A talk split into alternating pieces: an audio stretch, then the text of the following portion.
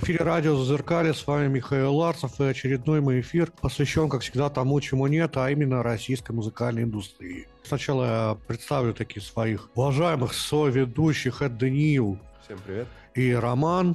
Добрый вечер.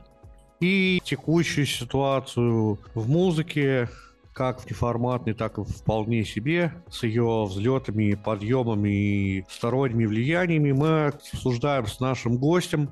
У нас в гостях вокалист группы Антрайп Александр Райков. Саша, здравствуй. Всем привет, рад всех слышать, видеть, Это- приветствовать. Итак, для людей, которые не слишком знают тяжелую андеграунд-сцену, немножко поясню, что группа эта тоже достаточно популярна. Она выходила на достаточно крутых лейблах, потом неожиданно ушла в DIY, несколько неожиданно.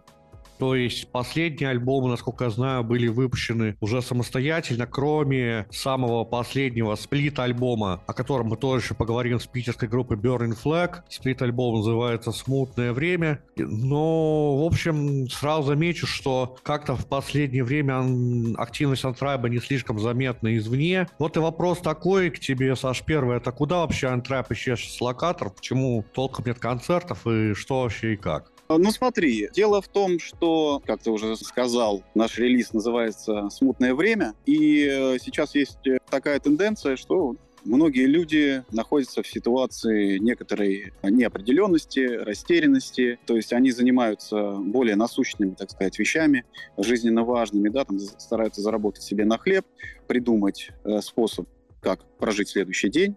Некоторые, может быть, даже как там этот следующий день просуществовать и так далее, и так далее, и так далее. И в этих условиях заниматься условно какой-то развлекательной э, такой деятельностью, да, как там ну, проводить концерты, там, э, вот это вот э, веселье и угар, ну, на мой взгляд, оно просто сейчас, может быть, немножечко не к месту, э, а может быть, это э, не для всех в данной ситуации вообще представляет интерес. То есть для того, чтобы заниматься ну, такой музыкой, достаточно такой драйвовой, э, энергичной, веселой, ну, должна, мне кажется, располагать к этому какая-то атмосфера, общий какой-то, как это сейчас модно говорить, вайб, да, должен присутствовать. А Мы сейчас э, в данных условиях этого не чувствуем. Соответственно, выжимать из себя какие-то те эмоции, э, которые сейчас нас изнутри переполняют, мы не можем. То есть это делать как-то искусственно, да, устраивать такой искусственный сабантуй, потому что слушатель всегда это чувствует, всегда чувствуется настроение. Как бы если его нет, то смысла кому-то что-то навязывать, в первую очередь самим себе, мы особо не видим. То есть, исходя из этого, если группа э, в текущей ситуации не имеет возможность э, проводить э, туры, концерты по тем или иным причинам, то особого смысла в том, чтобы как-то интерактивно это все дело продвигать, тоже смысл отпадает. Также смысл отпадает э, с точки зрения того, что ну, никаких событий не происходит особо, таких, которыми мы можем поделиться и сказать, вот, ребята, мы э, в данной ситуации, вот у нас репетиция, а вот мы поехали в такой-то город, а вот мы там, а вот мы сям, мы похвастаться этим не можем, то есть, соответственно, зачем вымучивать из себя какой-то контент, стараться что-то там выжить и так далее. Проще, может быть, на какое-то время замолчать а, и уйти э, в творческие поиски, в творческие скитания, собственно, в которых мы сейчас находимся на данный момент. И это не означает, что мы прекратили заниматься творчеством.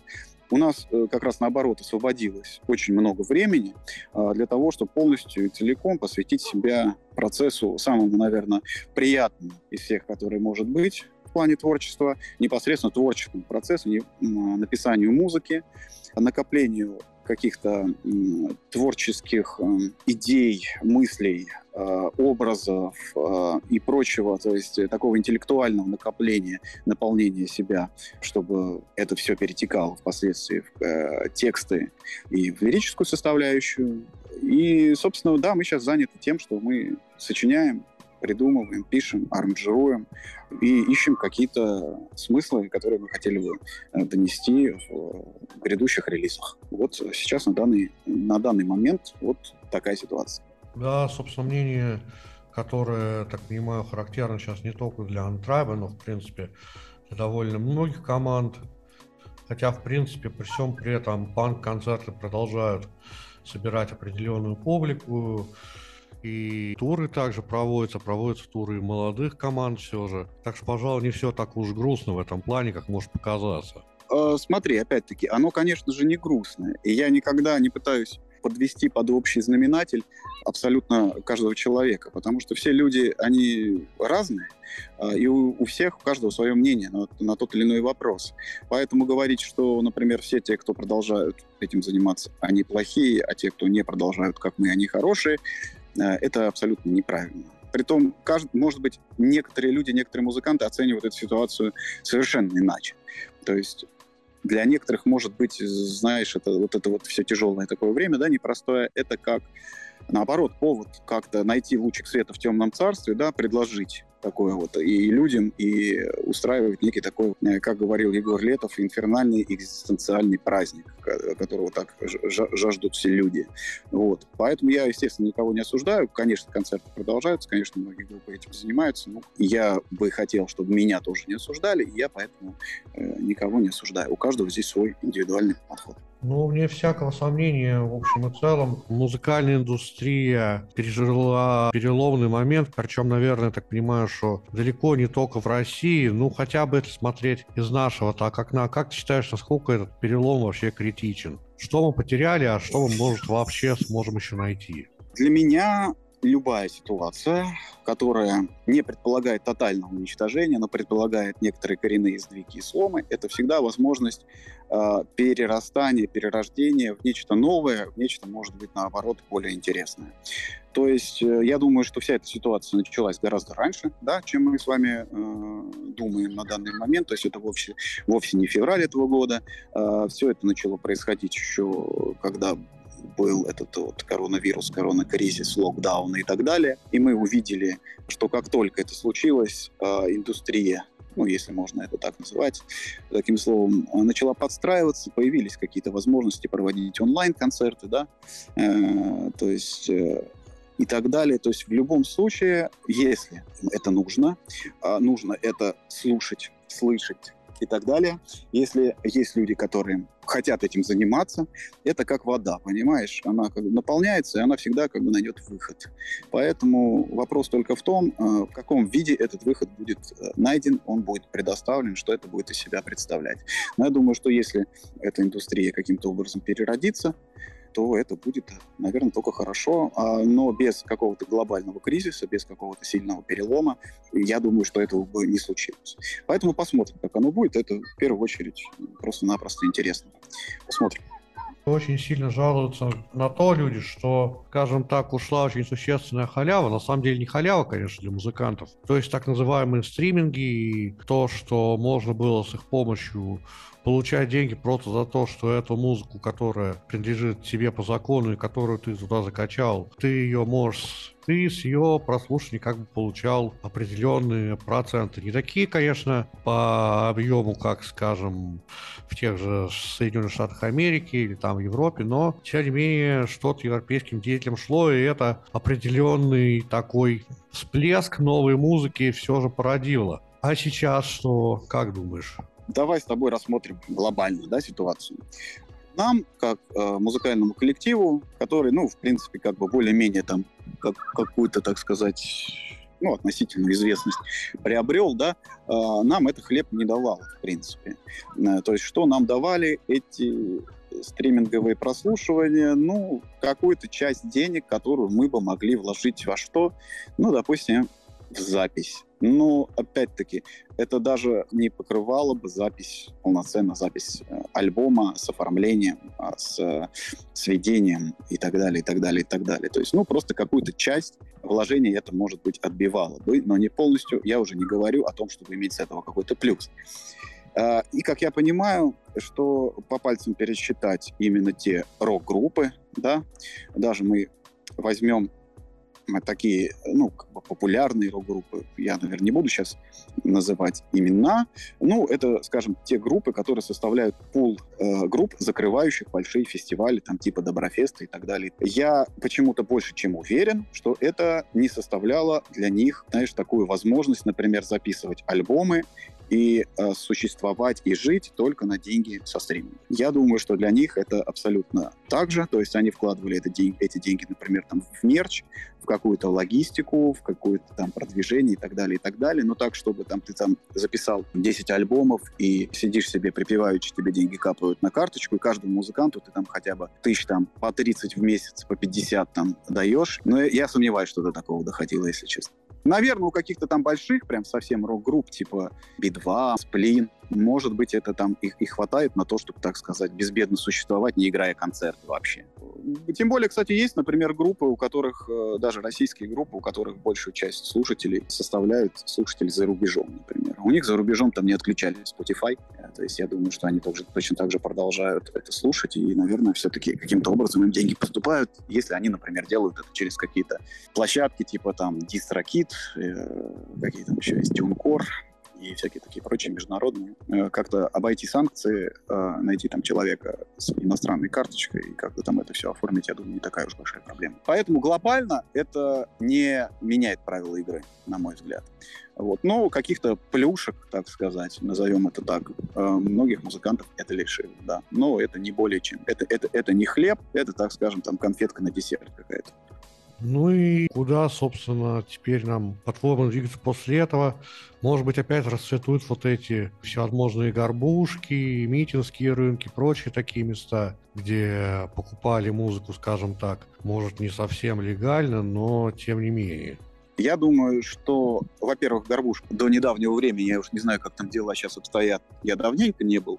В принципе, ну, еще лет пять, наверное, назад, я уж так точно не скажу, я ездил там, покупал себе, себе коллекционирование какие-то и диски, и винилы и так далее. То есть это уже касается непосредственно а, тех людей, которые любят и ценят материальные носители. Я вот, например, там CD и винил коллекционирую, для меня это ценно, и как для многих других людей это, в принципе, никуда не уйдет, так и останется. Глобально, опять-таки, это э, ситуация, которая сейчас существует, она не заставит людей, если они никогда не покупали носители, если они привыкли это слушать в цифровом виде, э, идти покупать себе диски, покупать себе болванки, флешки и так далее. Я думаю, что глобально такой тенденции существовать не будет. То есть, во-первых, пока еще не отключили интернет, э, никто не, не запрещал вроде пока даже как бы говорили о какой-то там легализации торрентов и всего такого. Э, то есть это будет существовать. Даже если интернет отключат от глобальной сети да, и замкнут нас э, в пространстве, которое будет значит, э, определяться рунетом да, и русскоязычным сегментом, то внутри будут существовать всякие, как раньше были, да, там у тебя там интернет-провайдер, внутренняя сетка, какие-то там песни, которые ты можешь скачивать. То есть, ну, я, э, тем более есть еще Телеграм, где это все там есть. Ну, такой прям супер проблемы, из-за которой все побегут э, покупать диски или вдруг там перейдут э, с цифры э, со стримингов на аудиокассеты. Я пока такой ситуации не вижу. Ну, вообще не пора начинать молиться на такой, по большому счету, черный рынок своеобразный, когда действительно музыка, ну, агитировали, например, деятели небезвестного движения Зайби, то есть анонимное и бесплатное искусство, mm-hmm.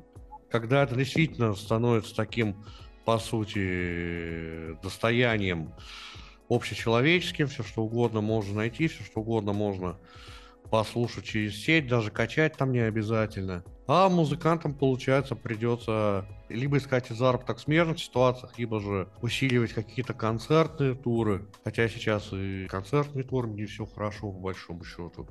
Опять-таки, если глобально смотреть на ситуацию, мне кажется, это слово уже очень часто сегодня произносил, но пусть оно прозвучит еще раз в целом иметь, трястись за какую-то там а, частную собственность на твои интеллектуальные права, ну, я никогда не стану. А, я как раз-таки наоборот считаю, что чем, чем, чем меньше пресловутая частная собственность, она как бы давлеет над нашим миром, э, тем э, свободнее и э, прекраснее будет людям а, житься в будущем. Поэтому я всегда рад, когда наши песни выкладывают где угодно. Пожалуйста, скачивайте бесплатно. Мы никогда не против, мы только за. Э, даже у нас не так давно выходил винил, э, виниловое издание э, с эксклюзивной песней на виниле, которой не было в цифровом издании и которой нет в интернете. Мы не выкладывали, но мы сказали, что мы будем только рады, и всячески приветствуем, если кто-то возьмет с э, винила, запи- заморочится, запишет песню, перегонит в цифру и выложит ее в интернет. Э, то есть э, я в этом отношении не жадный, поэтому пожалуйста. Ну, только единственное, что э, здесь для меня э, не столько вариант э, не беспокоит э, получение каких-то заработков, сколько как бы, чтобы там просто указали хотя бы мое имя, Э, вот, и чтобы это не был э, трек э, под именем какой-нибудь другой группы, хотя в нашей практике такое случалось, что наши песни там под названием другой группы там выкладывались, и вот это меня гораздо больше расстраивает, нежели что кто-то их будет бесплатно качать. Слава богу, если человек имеет возможность хотя бы что-то в этой жизни получить бесплатно. Я только рад, что я могу этому способствовать. Э, там еще что-то было в этом вопросе, да? Насколько это... Ну, пирайте на здоровье. Я, например, приветствую. Но некоторые могут не приветствовать это. Александр, э, здравствуйте. У меня вот такой вопрос возник. Ну, я немножко не в теме такого направления музыки, как, какой представляет ваша группа. И мне вот хотелось бы получить совет, а с каких композиций лучше начать знакомиться? Каких-нибудь более таких, не таких резких, может быть, там, мелодичных? Ну, я не знаю, вот ваш совет какой будет? Спасибо. Да. Подковерный такой вопрос немножко, учитывая определенные отношения между true не true. Ну да ладно, тем не менее, что задано, то задано. Э, вот э, тут на самом деле вопрос в том, что э, большую часть нашего творчества, да, ну, наверное, подавляющую все-таки его часть составляют тяжелые композиции. Поэтому, если я скажу, что надо знакомиться с, с творчеством каких-то легких, то это не будет не в полной мере характеризовать э, все творчество в целом. Вот, поэтому я что-то такое усредненное назову. Ну вот можно послушать, например, э, песню «Скользи». Вот, э, с нее очень многие, насколько мне известно, начинают знакомство э, с нашим творчеством. Вот, и потом как бы двигаются дальше уже. Да, возможно, за счет Спасибо. участия в ней той же Лусинеги Варкян, небезызвестный. Немножко возвращаясь такой как раз творческой теме. Текущий крайний сплит, он, в принципе, похож по звуку на то, что было до этого. То, что было до этого, был как раз очень так остро социально, посвящено делам 90-х. Практически это был концептуальный альбом. А что можно сказать про рок слушателей насчет темы альбома сплита «Смутное время»? Ты знаешь, э, честно сказать, большинство, ну, большая часть песен, наверное, написана была еще, ну, там какая-то там в прошлом году была написана, да, там какие-то и так далее. То есть я не могу сказать, что это все песни были написаны в самый вот этот вот апофеоз, хотя, может быть, этот апофеоз еще и не настал, конечно. Но э, так или иначе, песни на всякие беспокойные темы, да, немножечко, и со стороны группы Burning Flag, и со стороны нашей группы, и плюс еще сплит даже не столько содержательно, сколько именно был выпущен в такой период, который можно охарактеризовать вот этой данной фразой. У нас, видишь, даже не получилось его как бы нормально презентовать по факту. И как бы вот это как раз тоже часть, часть того самого временного промежутка, того периода истории, э, в котором мы сейчас находимся, и, соответственно, вообще совершенно непонятно, как это все закончится, и когда это все закончится, и чем это все закончится. И все это как в общей, э, в общей в купе дало идею вот к такому названию. Кстати говоря, по-моему, был у Кипелова у Маврина такой альбом, э, и мы просто любители передавать приветы, давать всякие отсылки и так далее, как это сейчас в период постмодерна может быть модно, конечно, хоть мы не такие уж большие постмодернисты, но просто мы всегда очень очень любим делать всякие отсылки. Ну, пусть кто-то воспримет это как плагиат, но мы никогда не скрываем если мы берем что-то за основу. Так что, конечно, мы слушали это, хоть это э, э, по творческой составляющей сильно отличается, но названия совпадают. Я не думаю, что это сильно плохо, сильно критично. Если у нас совпали мысли в разной творческой манере, э, в разное время, у разных музыкантов, но вылилось это все в такую вот фразу. Это интересно, кстати. Если вспоминать Толи Кипелова и Маврин, то там одна из самых таких центровых вещей, которая как бы в конце все вся сплетает, это песня «Будем жить, мать России». Такая утверждающая. Ваш же сплит открывается песни «Места хватит всем». А места хватит всем, там получается, что на кладбище как бы места хватит всем. Ну да. Если мы будем вспоминать, то давайте вспомним еще напрямую относящуюся к нашему учреждению замечательную песню группы «Мастер», да? Мгм. Места хватит всем, где, в свою очередь, тоже пациентов психбольницы в корабль отправляют, и корабль отправляют на дно, чтобы меньше покормить народ. Да. А, Миш, понимаешь, дело в том, что места хватит всем. Это песня, на самом деле, такого общего а, экзистенциального характера, которая не даже не как, она затрагивает и текущую ситуацию, и вообще любую жизнь любого человека. Э, собственно, просто момента моря. Вот я думаю, что здесь э, больше речь идет об этом, а не то, о, о том, что, о боже, все пропало, мы все умрем там сегодня-завтра. Мы умрем там все, да, когда-нибудь, кто-нибудь и как-нибудь по-своему. Э, Там вообще текст э, песни этой написал Лев, вот, и он говорил, что очень классно подошел бы этот текст э, к прошлому альбому именно Да, в я контексте поясню, Лев того... Косач, который... Лев Косач — это соло-гитарист группы Антрайп. У него недавно было день рождения, кстати, с которым мы его сердечно поздравляем. Да. И Лева говорил, что там очень такой вот как раз, что там э, затронуты такие проблемы, знаешь, как там героиновый всплеск, войны, э, вот это вот всякая междоусобица, там бандитские разборки и так далее, и так далее, и так далее, социальная неблагополучность э, и прочее. Э, Что, собственно, вот э, человек идет по кладбищу и видит там надгробные плиты, на которых отражены судьбы людей, которые, вот, может быть, одним из этих приведенных способов покинули этот мир. А почему в партнеры было решено взять именно Burning Flag питерский? Мы вообще не планировали ничего выпускать, по-честному говоря. То есть э, задумка была такая, что вот этот альбом, э, который 9199, э, мы что-то так сильно напряглись, сделали что-то такое. Я прям, ну, может быть, даже не поскромничаю, но мне всегда хотелось сделать альбом, знаешь, который будет отражением определенного времени и будет иметь какую-то историческую культурную ценность хотя бы в рамках субкультуры, да.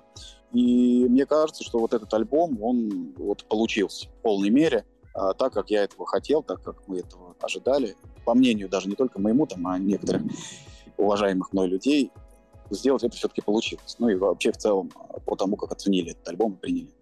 И после него мне бы не хотелось выпускать какую-то проходную вещь.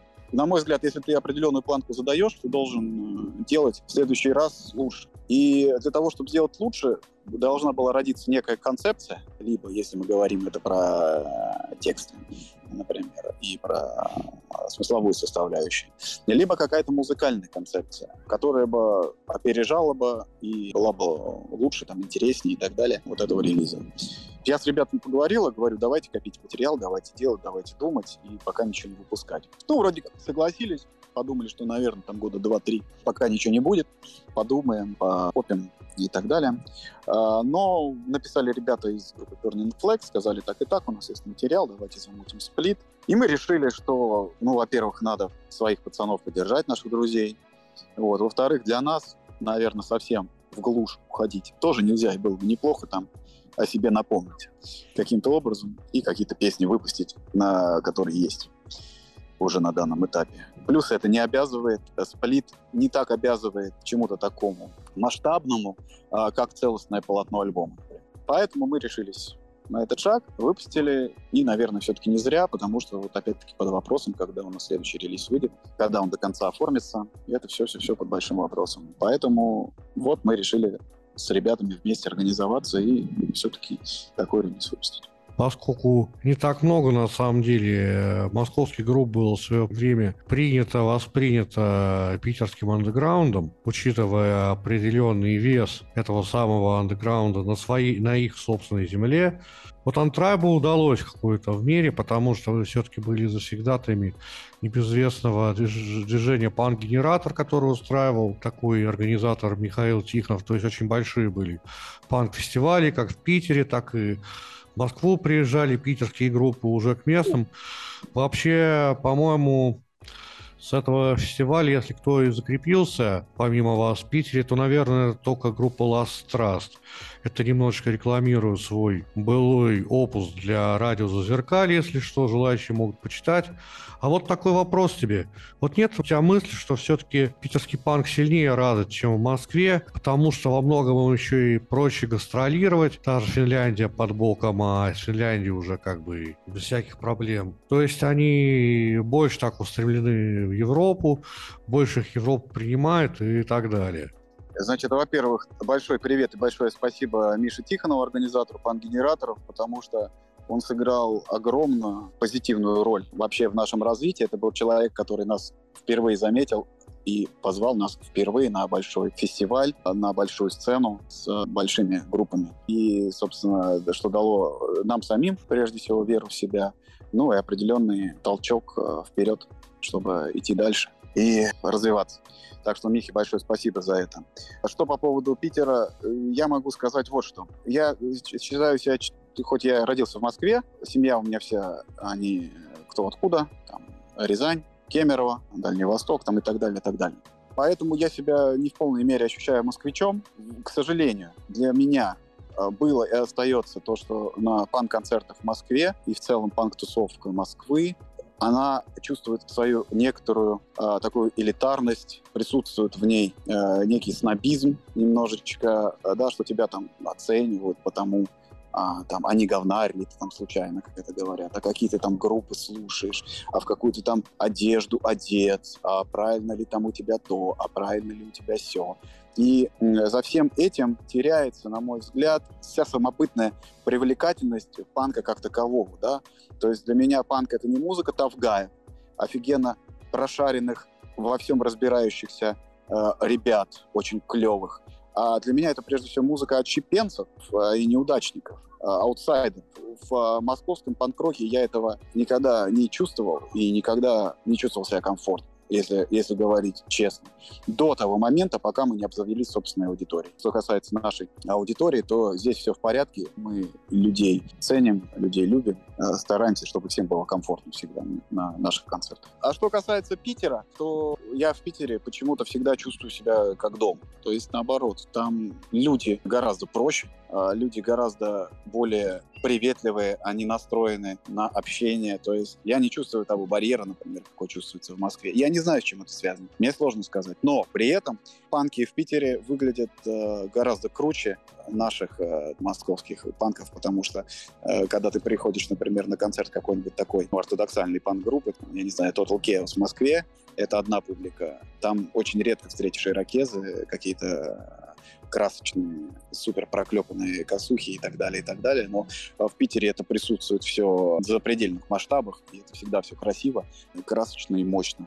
Поэтому я в Питере гораздо больше чувствую ту настоящую атмосферу андеграунда, некого такого единения, угара. И для меня это всегда праздник. Но опять-таки скажу, что московские концерты именно с нашей аудиторией, с нашей публикой, то есть сольные, а, мне, мне тоже очень нравится не меньше. Это я говорю про составляющие, знаешь, когда ты играешь в какой-то обойме групп, и э, либо у кого-то там на разогреве. Поскольку вот мы уже своей аудиторией обзавелись, это, конечно, отпадает, и многие барьеры и блоки снимает.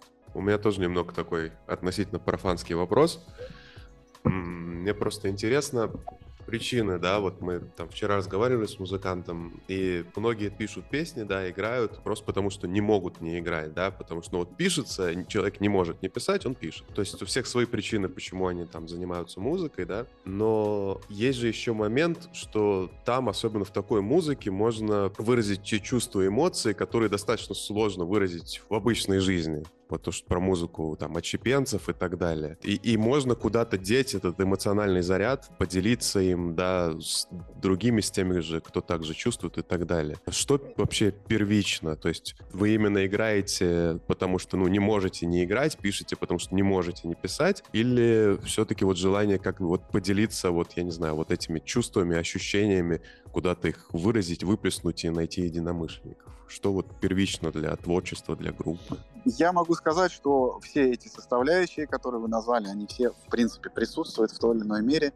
а что-то в приоритетном порядке, что-то в менее приоритетном порядке. Но тут на самом деле все вместе и все сразу. У меня когда-то было такое желание, еще до того, как у нас вышел первый альбом, что мне хотелось написать какой-нибудь там злободневный пост, где-то там что-то там высказать и так далее, и все прочее, но мне всегда казалось, что что-то это не то, что-то я делал неправильно, не давало это, конечно, той степени, в которой мне хотелось бы, не реализовывало это вот мое желание. Поэтому я подумал, что я, наоборот, буду поменьше всего высказывать э, в интернетах, поменьше писать всяких постов и побольше стараться, наоборот, все свои мысли переводить в песни, в тексты.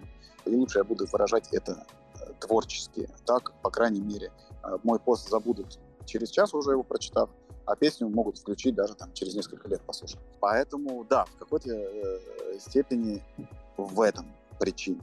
Причина также заключается и в том, что без этого не можешь, ну, потому что сколько раз у меня уже были такие желания и прекратить, заняться, может быть, чем-то другим, ты прекращаешь, занимаешься чем-то другим, а потом раз и хочется, раз и песня родилась, а раз вроде там вторая, и что-то еще.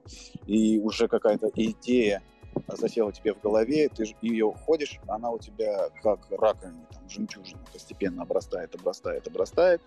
Вот. Э, но я не хочу сравнивать свои песни с жемчужиной, это очень глупое пафосное сравнение, просто э, как такая метафора.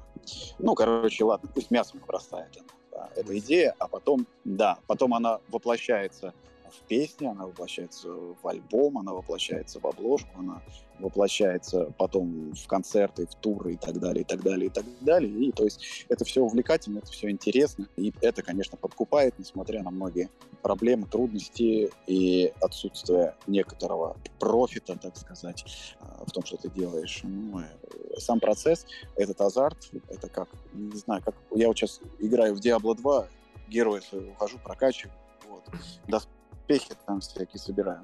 Ну, я думаю, что это тоже увлекательно интересно, и это тоже своего рода такая азартная, интересная игра, потому что не хотелось бы уж совсем прям уходить э, в метафизику. У меня там столько мыслей, что я взрываюсь просто там и выплескиваю это исключительно в творчество. Это и с какой-то точки зрения и так, и это просто по кайфу, просто интересно и здорово. Переключимся теперь немножко на другую сторону твоей жизни, как раз мы тоже непосредственно связанную с музыкой. Ты в последнее время довольно набрал популярность еще и как звукорежиссер. Группа «Лечебница» моя это знает как бы в полной мере, потому что, если кто не знает, что первую версию нашего альбома «Живьем» сводил именно Александр, за что ему большое спасибо. Так вот, вопрос такой. Учитывая то, что ты работаешь еще и с западными исполнителями, Сильна ли яма между исходниками, которые приходят оттуда, и то, что тебе присылают наши соотечественники? Я вообще большой противник того, чтобы обобщать, потому что еще с моей юности была принята такая позиция, что все, что на Западе, все хорошо, все, что в России, все говно. Я говорю не сейчас не с точки зрения какого-то там а, патриотизма и так далее. А я лишь хочу сказать, а, что все зависит от каждого конкретного случая. То есть все индивидуально. Я ни в коем случае не хочу обидеть каких-то там западных коллег, но иногда они присылают такие исходники, что хочется плакать. То есть это бывают ну, там из Америки группа, может быть, может быть, там из Германии еще откуда-то. Уже я со всеми континент, континентами, наверное, поработал. И бывает, что, например, из Ливерпуля не так давно мне группа прислала свои треки на сведение, и это было удовольствие, потому что ребята классно записались, классно играют, материал хороший, и сводить приятный, результат понравился. А бывает также там из Англии пришлет группа тебе, а ты просто руки, руки у тебя опускаются, потому что ты понимаешь, что из этого материала как ты не свети, ничего хорошего не получится. А, также бывает с Россией. То есть иногда группа присылает хорошо записанный материал, качественно, и тебе приятно с ним работать, приятно его сводить. Бывает, что приходится попотеть, так скажем, да, и все по-разному, все индивидуально. А еще бывает, например, а, тебе группа присылает исходники некачественные, но ты в них чувствуешь такую вот сырую энергетику, сырой такой драйв, подвальный такой. И ты делаешь из этого некую концепцию, и это начинает круто звучать. Большому счету сегодняшнему андеграунду нужен именно сверх какой-то качественный звук, или именно из грязи можно создать что-то достойное, что еще и слушать будут активно. любому андеграунду, как и любому музыканту, все, во-первых, зависит от его цели и от его мотивации. А некоторым музыкантам, например, вообще э, не обязательно э, запариваться и писать какую-то сложную музыку или интересную музыку. Ты просто э, грамотно продумываешь маркетинговую стратегию, думаешь о том, в первую очередь, что там народ э, схавает э, и так далее, и, исходя из этого, делаешь э, песни. И, как показывает практика, сейчас э, наиболее популярны те песни, которые проще, которые глупее, ну, типа, я имею в виду там вот в мейнстриме, не говорю даже сейчас про рок-музыку, там, про хип-хоп и так далее, да, потому что, ну, оно проще, просто людям оно проще заходит и так далее. То есть мы отталкиваемся прежде всего от того, э, как, какая тобой движет мотивация. Я считаю, что группе важно не столько иметь качество, сколько иметь талант. Ну, либо даже этот талант, он, знаешь, может быть не в том, что ты пишешь какие-то суперинтеллектуальные песни, а в том, что тебе э, есть какая-то э, такая соль земли, какая-то такая яростная энергетика, понимаешь, которая просто э, овладевает другими людьми, подкупает и заставляет тебя слушать. Вот, например, есть такая группа Химера питерская, э, у них э, нет качественных записей, э, но когда ты слушаешь, это просто какой-то взрыв происходит. И я как-то задавал вопрос, э Эдика Старкова нет в живых уже э, с 96 -го года, но я задавал Лехе Никонову вопрос, а был ли там Эдик Старков каким-то интеллектуалом или каким-то там а, образованным а, в музыкальном плане человеком, кто он мог такие песни писать. Мне э, Леха Никонов сказал, что просто в нем была вот эта соль земли, он просто чувствовал так, и у него так получалось. Вот э, должна быть в музыканте вот эта вот какая-то вот сырая первобытная энергия, если мы говорим про андеграунд, чтобы оно цепляло. А как это будет? Это может быть сверхкачественный продукт, и в нем будет сохранена эта энергетика. Это может быть такой полуподвальный продукт, и в нем это будет. Э, помнишь, такое интервью было с Горшком, когда у него на премии Рокфуза там спрашивают, а что для тебя является показателем того, что группа действительно кайфовая и классная? И он говорит, это должно быть зашибись. Вот смотришь, вот зашибись. Вот, вот так вот. Такое чувство у тебя должно возникать при прослушивании. Если оно возникает, значит, значит это по кайфу, значит это здорово. Если мы говорим про... Могут быть сверхкачественные исходники да, для сведения, супер исходники, замечательные. Но если в них плохая аранжировка, если музыка сочинена неинтересно, если в ней нет какой-то фишки, нет какой-то энергии или чего-то такого, ну, это просто будут качественные исходники, это будет просто качественно сведенная композиция, а, а таких, собственно, сейчас тоже немало, потому что современные технологии, они все больше дают возможности для того, чтобы качественно записываться, там, сводиться и так далее. Поэтому все зависит от э, непосредственно таланта человека. Если говорить с материалистической точки зрения, да, то это вот, пусть это будет талант. Если мы говорим там с точки зрения какой-то там метафизики, пусть это будет энергетика, та самая соль земли, та самая искра, о которой я вот говорил. Кстати говоря, вспоминая о группах, качество, у которых что-то качественное или некачественное, по сути, мой любимый период в российском панке, э, это 2004-2005 год, когда был настоящий рассвет, наверное, согласишься, тоже со мной. И вот там как раз достаточно мало качественных записей, а у, например, у тех же, тоже группы Диагенс, которая тогда лидировала, по сути, в Москве, которые я еще до их популярности про прочил, ну, тогда еще друзьям, определенную славу, которым прочил славу Руслан Пурген. Они, кстати, тоже вот, несмотря на высокое качество музыки, у них качественных записей нет. Тоже что вот вспомнилось. Если справить... А, Миша, извини, пожалуйста, как, какая группа? Диагенс. А, Диагенс, ну да. Согласен, хороший.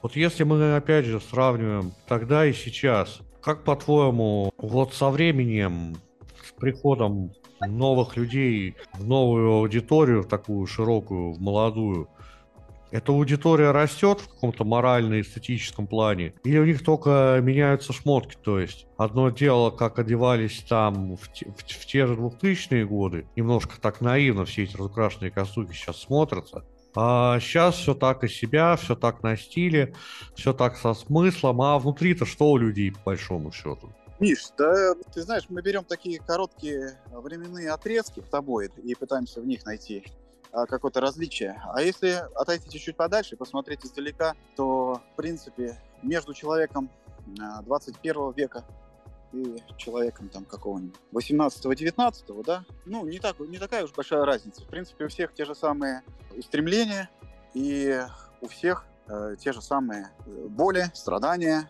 радости, э, приятности и все прочее, прочее. Дальше уже каждый человек сам себе индивидуально определяет а, то, что ему нравится, что ему не нравится, кем он является. Наполняться ему интеллектуально или ему деградировать. А, тоже я сторонник того, что каждое явление, ну это не мной сказано, это сказано, по-моему, Марксом Энгельсом, кем-то из них, что э, как диалектический материализм. Каждое явление, оно таит в себе противоречие.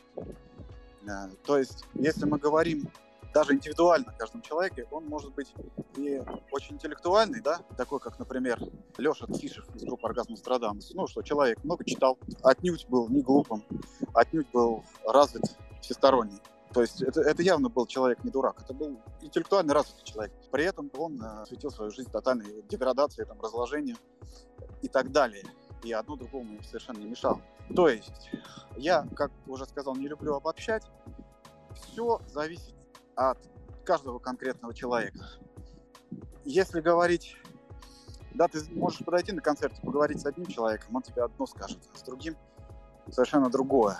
И то есть это, это такая любой, любой концерт, любая тусовка, она имеет общие черты. И в то же время она довольно-таки атомизирована, на мой взгляд, и разделена на разных людей, у которых будут разные какие-то цели и так далее. Но, опять-таки, конечно, в большой степени время тоже определяет интерес людей. Да, то есть все зависит от глобальной повестки. Какая у нас сейчас глобальная повестка? Что у нас есть ли сейчас какая-то некая идеология, да? Ну какая? Быть богатым, успешным и желательно как можно меньше для этого трудиться, на мой взгляд, да наверное, к этому большинство стремится сейчас. Вот. Поэтому сейчас такое огромное количество всяких там, знаешь, там, марафоны желаний, там, э, думай и богатей, вот эти вот инфо-цыгане, ты посмотри вот это все, да? Но вот в моей бытности этого не было, наверное, когда я был помоложе, был шкидом, там, гонял по. Ну, были какие-то другие люди там взрослее, люди какие-то там другие, они там банки заряжали, телевизор. То есть все это было. Все есть, все то же самое, все циклично, но все точно так же и все в то же время по-разному. Поэтому вот такой вот запутанный, неоднозначный, непонятный ответ я даю на вопрос, на который у меня, наверное, какого-то однозначного и внятного ответа просто нет. Спасибо. Александр Райков, вокалист группы Антрайв, сегодня был в эфире радио «Зазеркалье», в котором также, Спасибо. в котором также присутствовали мои ведущие Роман и Даниил. Также я, меня зовут Михаил Ларцев. До свидания, слушайте хорошую музыку. Спасибо, ребята. Всего доброго всем.